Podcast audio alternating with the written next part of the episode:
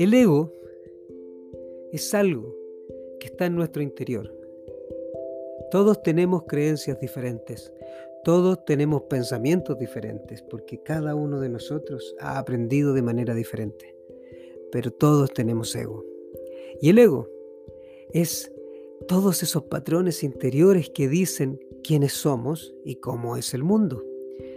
Y existen para mí dos tipos de ego, el ego consciente y el ego inconsciente. El ego inconsciente es aquel que está polarizado.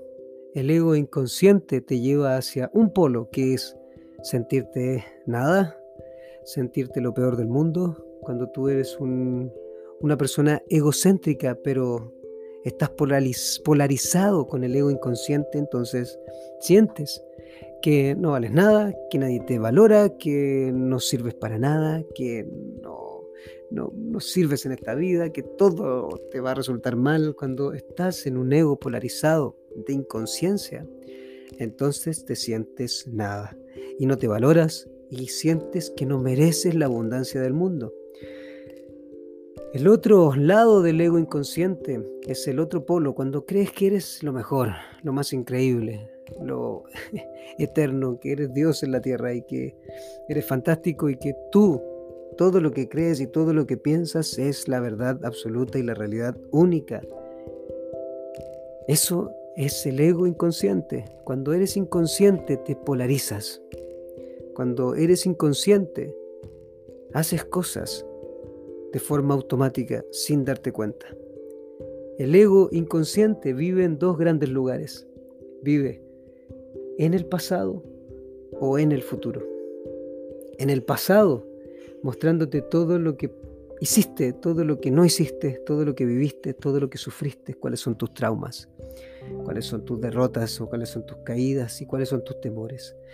El ego inconsciente del futuro te muestra todo lo malo que puede pasar, todas esas eh, diferencias, problemas, obstáculos, todo lo que podría doler si es que haces algo.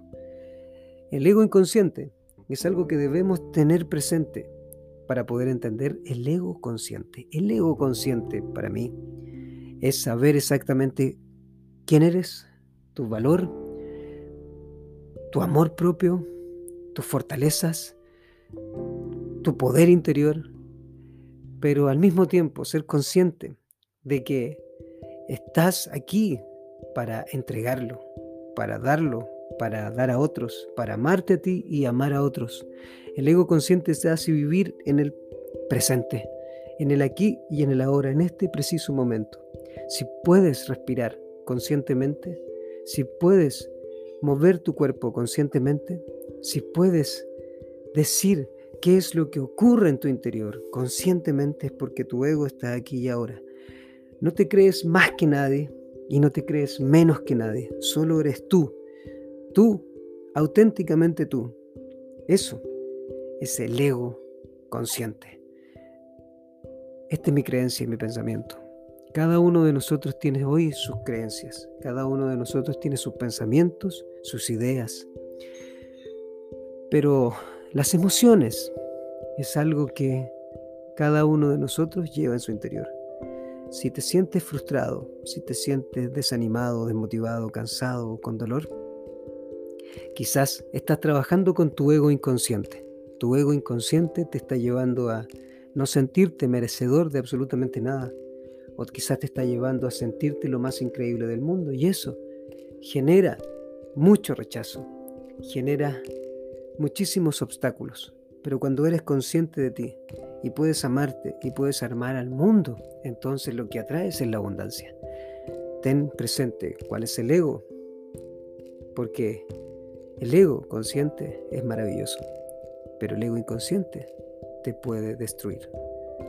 Eso es creencia.